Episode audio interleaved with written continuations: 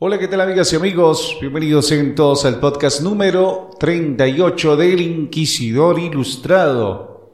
En este podcast, como nos toca siempre en los podcasts pares, vamos a estar hablando de las leyendas del Táchira. Estamos en este momento pues con las leyendas del municipio. Aquí la tenemos, estamos buscando en estos momentos. Sí, ahí lo tenemos, municipio Cárdenas. Esto se le llama en el libro de Lolita Robles de Mora se le llama La Ruta del Sol. Entonces, ahí podemos decir o podemos hablar de que se trata, mm, mm, tenemos principalmente eh, lo que es Táriba, ¿sí? y la Ruta del Sol, allí con el Inquisidor Ilustrado, Leyendas del Táchira. Muchas gracias, nos pueden, eh, recuerden que pueden suscribirse a través del feed RSS o de diferentes plataformas donde nos escuchen. Allí puede pues eh, descargar los episodios y también visite el blog eh, placidofm.blogspot.com o elinquisidorillustrado.blogspot.com donde vas a conseguir todos estos episodios y también en Radio City 2022.blogspot.com donde aparecen los programas radiales también a la carta allí la parte musical. Vamos a dar entonces inicio a este podcast número 38 eh, de Leyendas del Táchira en su catorceava entrega. Esto es El Inquisidor Ilustrado, Leyendas del Táchira. Ruédalo, videotape.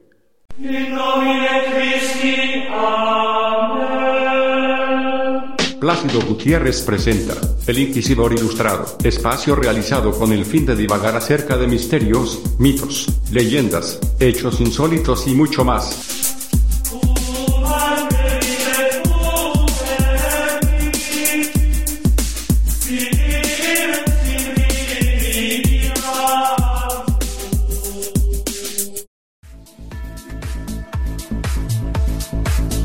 Bueno, mis amigos, y el tema que vamos a hablar es de la ciudad de Táriba, acá mismo en Venezuela.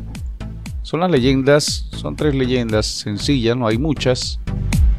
Recordemos que, bueno, Táriba es la capital del municipio Cárdenas. Para los que no saben, los que son foráneos, aquí en el estado Táchira, este es frontera con Colombia. La ciudad tiene actualmente, pues, unos 128 mil habitantes, poco más o menos, es un censo del 2010 y forma eh, parte del área metropolitana de la ciudad de San Cristóbal. También es llamada la Perla del Torbes.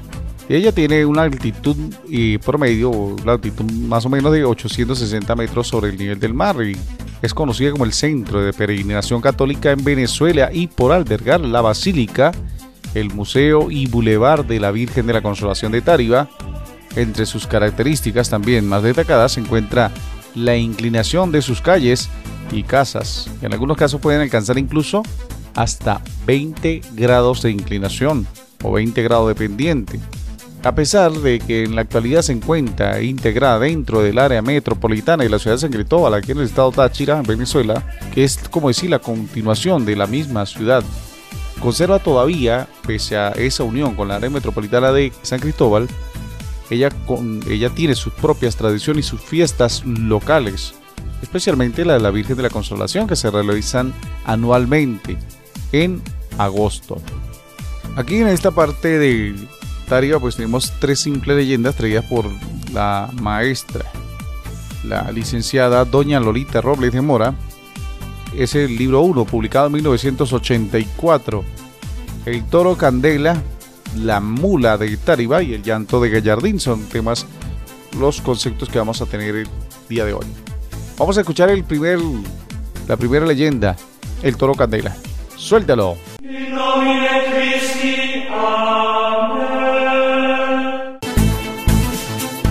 El toro Candela. El pueblo estaba de fiesta.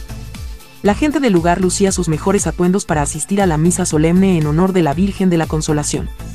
Un grupo de jóvenes charlaba alegremente a un lado de la plaza. ¿Qué les parece el cartel de hoy? preguntó Pancho. Promete ser una tarde brillante.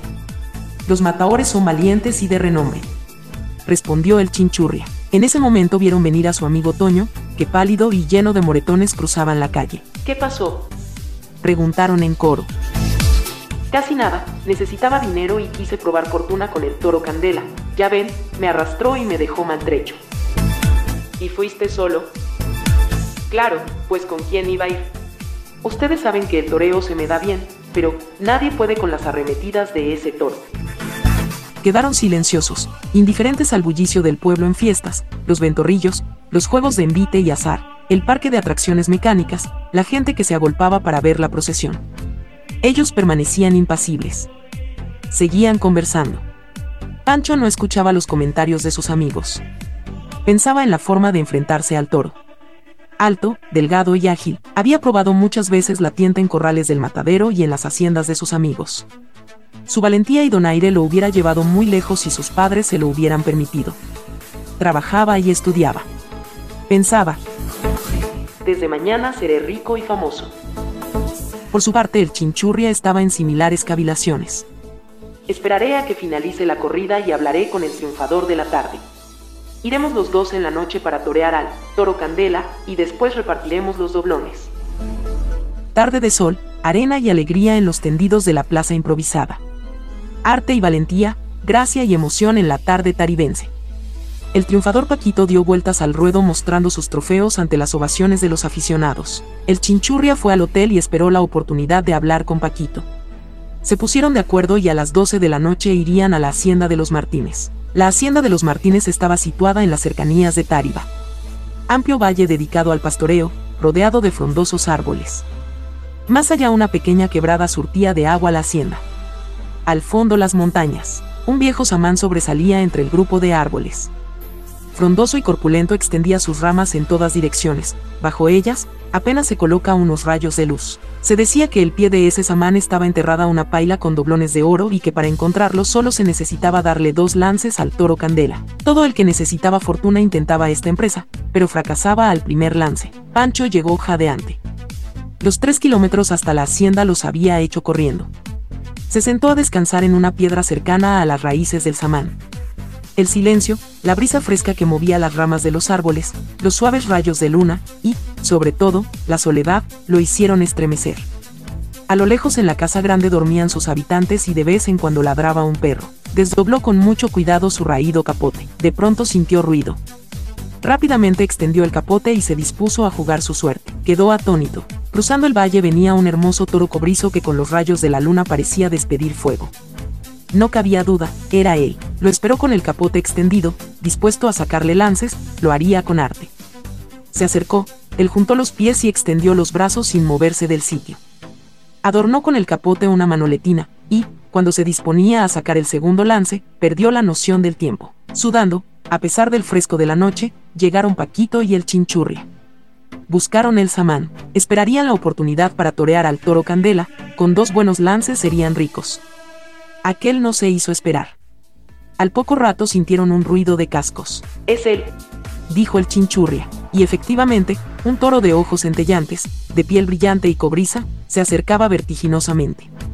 Paquito extendió rápidamente su capote. Para un torero como él, sería muy fácil adornarse con un flamante capote y hacer dos lances. Con garbo movió el capote como en sus mejores tardes un lance por Chicuelinas perfecto y torero, y cuando iba a dar el segundo, se le enredó el capote y cayó al suelo. El chinchurria miró despavorido. El fulgor de los ojos del toro lo petrificaron. La bestia desapareció. Sobrecogido de terror, el chinchurria llamó a Paquito y corrieron hacia la salida de la hacienda. En su carrera tropezaron con Pacho que gritó asustado al despertarse de su desmayo. Los tres corrieron hasta llegar al pueblo jadeantes sudorosos y asustados se sentaron en un banco de la plaza. Mudos y pálidos no podían hablar de miedo. Aún veían la figura corpulenta y cobriza del toro Candela. Parecía como si los ojos del toro aún estuvieran lanzando llamaradas. Año tras año se sucedieron hechos semejantes y no era raro que cuando veían a alguien pálido o maltrecho le preguntaran con malicia. ¿Estuviste en la hacienda de los Martínez?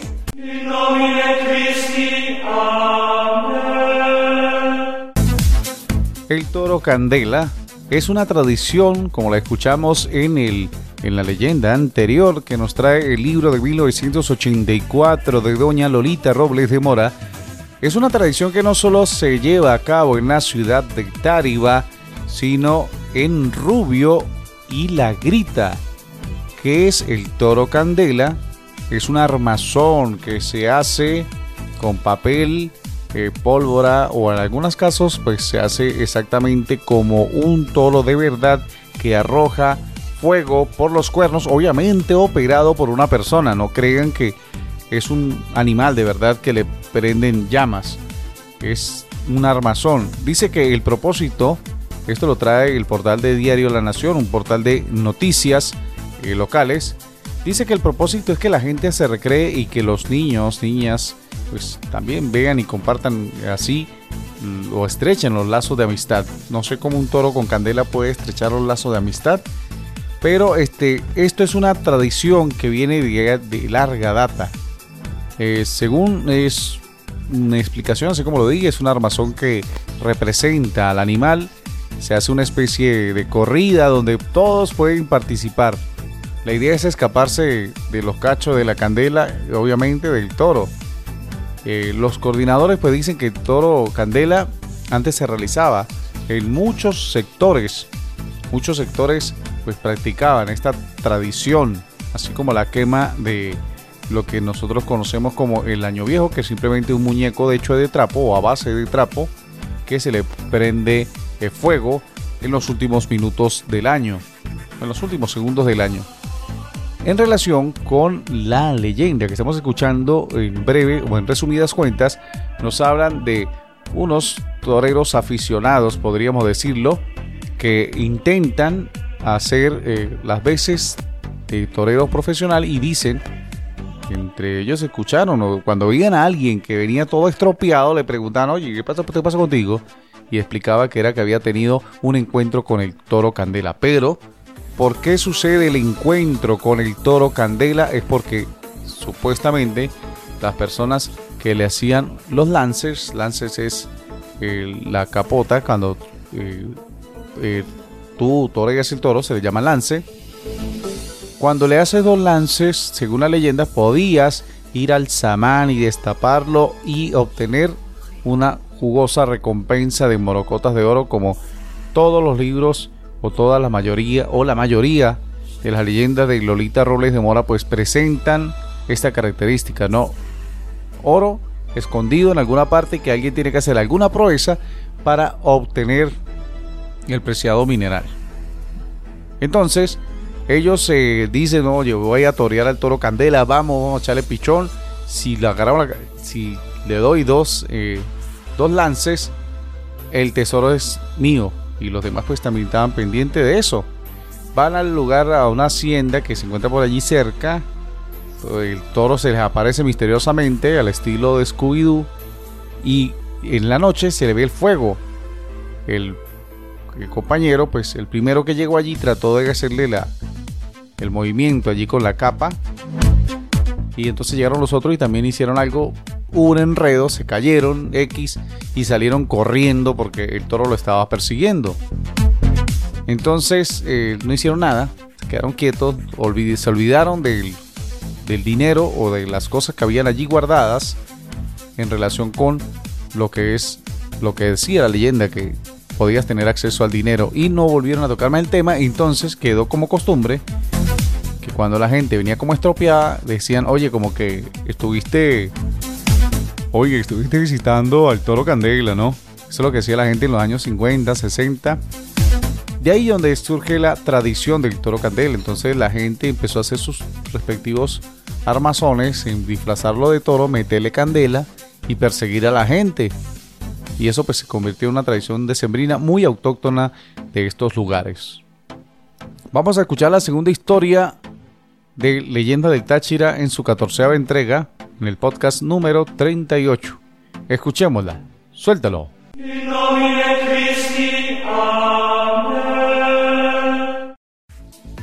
La mula de Tariba.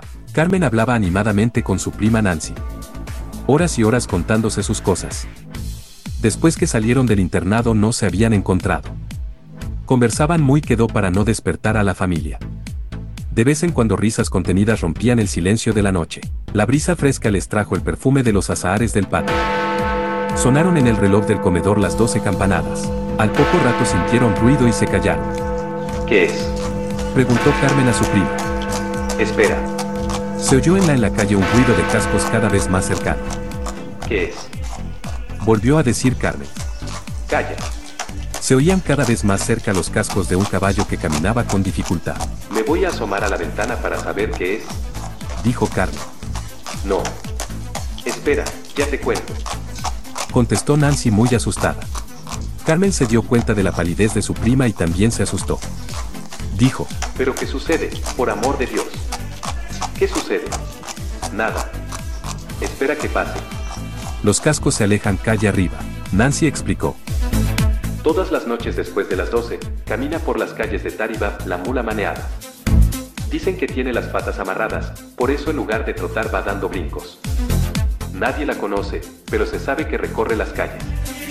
Los vecinos la oyen y ninguno se asoma. Se dice que el que la mire sufrirá un maleficio y nadie lo podrá curar. Por eso todos dejamos que continúe la marcha.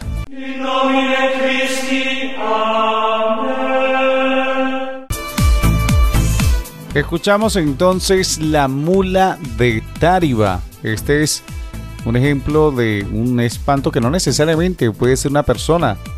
Este es un animal, en este caso que está en pena. Puede ser que haya sido producto del maltrato animal. Dicen que en que la vea pues va a morir o puede morir. Por eso es que la prima, cuando ellos están cuchicheando en sus habitaciones, pues tratan en lo posible cuando suenan las campanadas del reloj, que parece el reloj Big Ben. Allí escucharon las campanadas y entendieron que era la medianoche, la hora que anteriormente se conocía como cabalística, porque ahora estudios nuevos, que ahora es por estudios, dicen que la hora cabalística es las tres y media de la mañana. Esto en referencia a que la hora de muerte de nuestro Señor Jesucristo fue a las tres y media de la tarde. La hora opuesta sería tres y media de la mañana y por eso es que se considera ahora la hora cabalística. Anteriormente era las 12 de la noche y ese momento, las 12 de la noche, cuando se escuchan las campanadas, se escuchan también una especie de cascos, así como con dificultad de caminar. Entonces la muchacha dice, me voy a asomar para ver qué es lo que sucede. Y la otra, la prima, le dice, no lo hagas porque quien lo vea, pues sufre una maldición, un maleficio, o se muere, o algo malo le pasa, pero no puede mirarlo. En conclusión, pues lo que puedo decir de esta historia, que es corta en sí, que puede ser el caso de un maltrato animal y que bueno, el, el, dueño está pues penando su alma pena allí en, en esa parte de Tariba donde la gente escucha, aunque actualmente no hay registro de eso, pero eh, anteriormente era mucha la gente que decía que se escuchaba eso. No sé hasta dónde es cierto o hasta dónde han sido los últimos eh, avistamientos de la mula amarrada. Bueno, puede ser que los últimos casos pues se referían a los, a los 80. Recuerden que este libro salió en 1984. Esta es la mula de Tariba, la mula amarrada, que puede ser o pudo haber sido producto de alguna especie de maltrato. Si estás en Tariba y escuchas una mula amarrada, no salgas porque te puede pasar algo malo. Vamos a escuchar el último, la última leyenda del día de hoy. Suéltalo.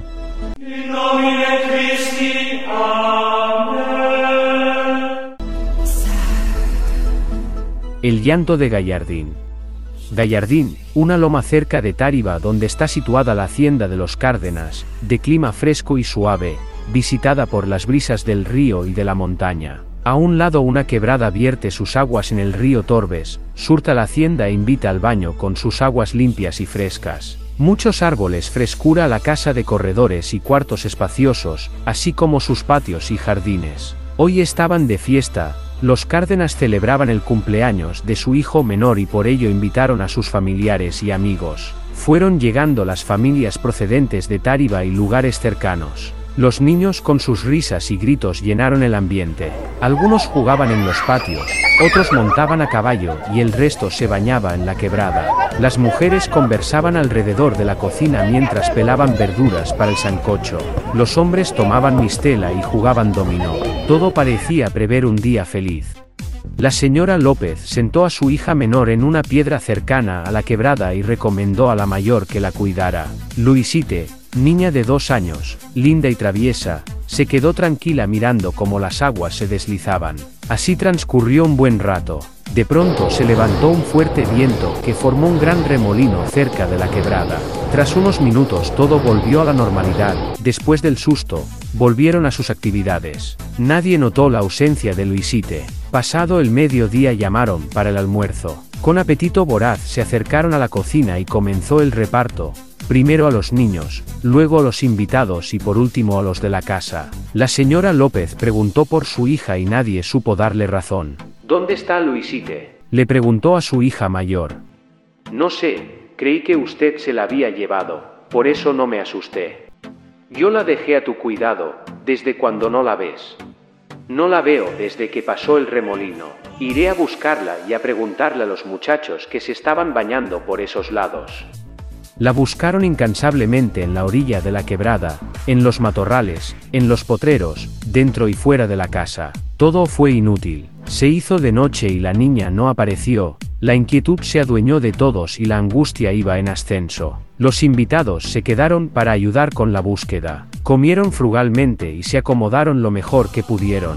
Con el alba seguirían. Rastrearon palmo a palmo la hacienda y sus alrededores, pero en vano. Regresaban a la casa rendidos por el cansancio y los nervios. Cuando llamaban a Luisite la escuchaban llorar y cuando se dirigían al lugar de donde procedía el llanto no oían nada. Muchas veces se repitió esto. No era posible localizarla.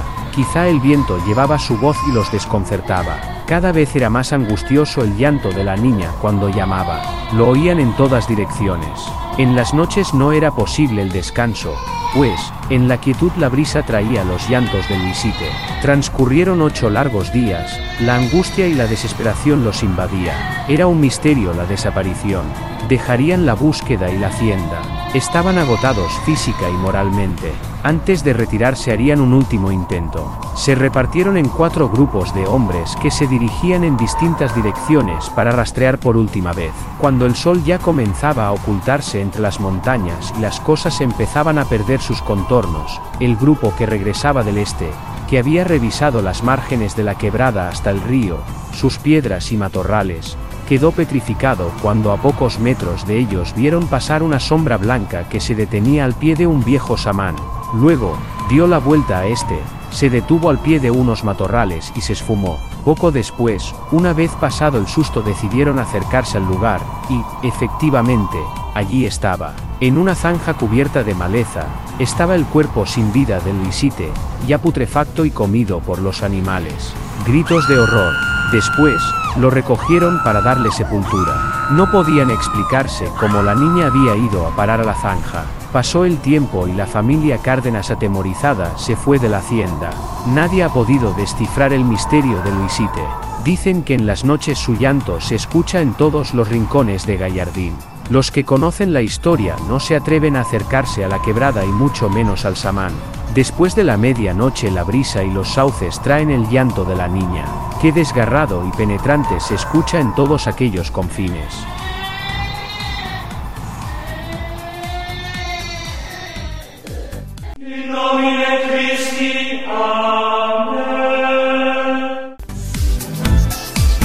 Escuchamos atentamente allí lo que es el llanto de Gallardino y ese llanto, Joffre, bastante espeluznante, ¿no?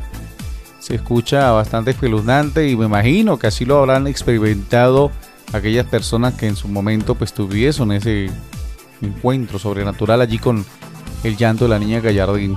Es básico, una familia, la familia Cárdenas pues estaba celebrando su cumpleaños de un niño y que invitó a sus vecinos y todo, había quebrada en una finca, obviamente la pasaron bien, una finca, una hacienda, una granja, como quiera llamarle. Allí pues, pues tienen oportunidad de montarse en caballo, jugar, eh, bañarse en la quebrada, eh, muchas cosas más. Pero eh, había una niña que tenía que cuidar a otra, mucho menor que ella, y esta última pues desaparece. Dice la leyenda que ella fue desaparecida por un tornado aunque es bueno pensar que un tornado, que fue algo misterioso, de repente el tornado la jaló y la elevó por los aires y la estrellaría contra algún árbol, la mató y ahí quedó. Como también pudo haber sido víctima de un robo y una violación. Esa historia es bastante imprecisa, no se sabe en qué año fue que sucedió esto de la la niña o del llanto de Gallardín, como le dicen en la actualidad, pues hay gente que dice que todavía escucha este aterrador llanto. Allí la familia pues Cárdenas pues se cansó de buscarla de acuerdo a la historia. Ellos estaban compartiendo y se desapareció y los vecinos ayudaron a buscarla, pero no lo consiguieron. Bueno, es preferible pensar que fue un remolino, o sea, un tornado, una ráfaga de viento que la alzó por los aires y la aventó lejos, golpeó contra unos árboles y bueno, tristemente falleció. A que pudo haber sido también víctima y es otra opción que se puede manejar que haya sido víctima o producto de alguna violación y haya sido asesinada. De repente, por ser un tema tan sordido, doña Lolita Robles de Mora pues no colocó eso en la leyenda. Son conjeturas sencillamente que estoy sacando.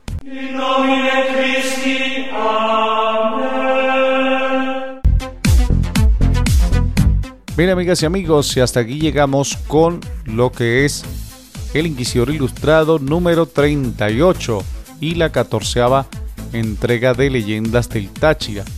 Llevan 38 inquisidores y 14 leyendas del Táchira. Esta vez estamos hablando de la ciudad de Táriba la población de Táriba. Es una, como decir, la área metropolitana de San Cristóbal, aquí en el estado Táchira, con esas tres leyendas tan particulares, bueno, compartiéndolas con todos ustedes para su disfrute. Recuerden que si me estás viendo o estás escuchando esto por el podcast eh, el ahí en esa página en el blog se subo todos los podcasts publico periódicamente y mucho más material para que puedas disfrutar. Recuerda, eh, visita la página elinquisidorilustrado.blogspot.com, el blog personal del Inquisidor Ilustrado. Muchísimas gracias a todos aquellos por la atención dispensada hasta este momento. Les habló Plácido Gutiérrez y esto fue El Inquisidor Ilustrado. Chao, que Dios los bendiga.